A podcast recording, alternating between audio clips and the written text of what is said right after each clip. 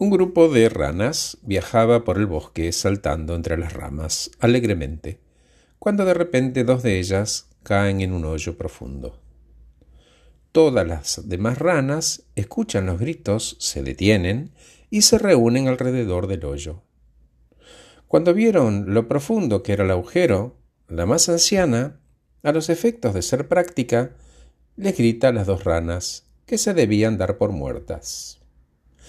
Las dos ranas se miraron y al comienzo no hicieron caso a los comentarios de sus amigas y siguieron tratando de saltar fuera del hoyo con todas sus fuerzas. Insistían, insistían.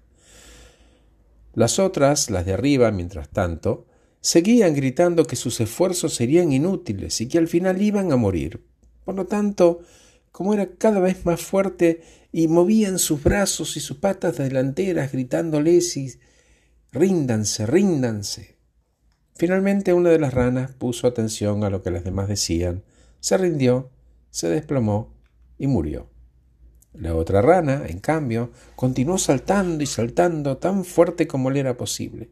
Y una vez más, la multitud de ranas le gritaban y le hacían señas para que dejara de sufrir y que simplemente se dispusiera a morir. Ya no tenía fin luchar.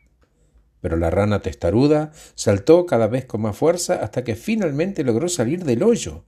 Cuando salió agotada pero feliz, todas la abrazaron y una le dice Qué bueno. Nos da gusto que hayas logrado salir, a pesar de lo que te gritábamos. La rana las miró y les dijo Ah, pensé que me estaban dando aliento. Soy sorda.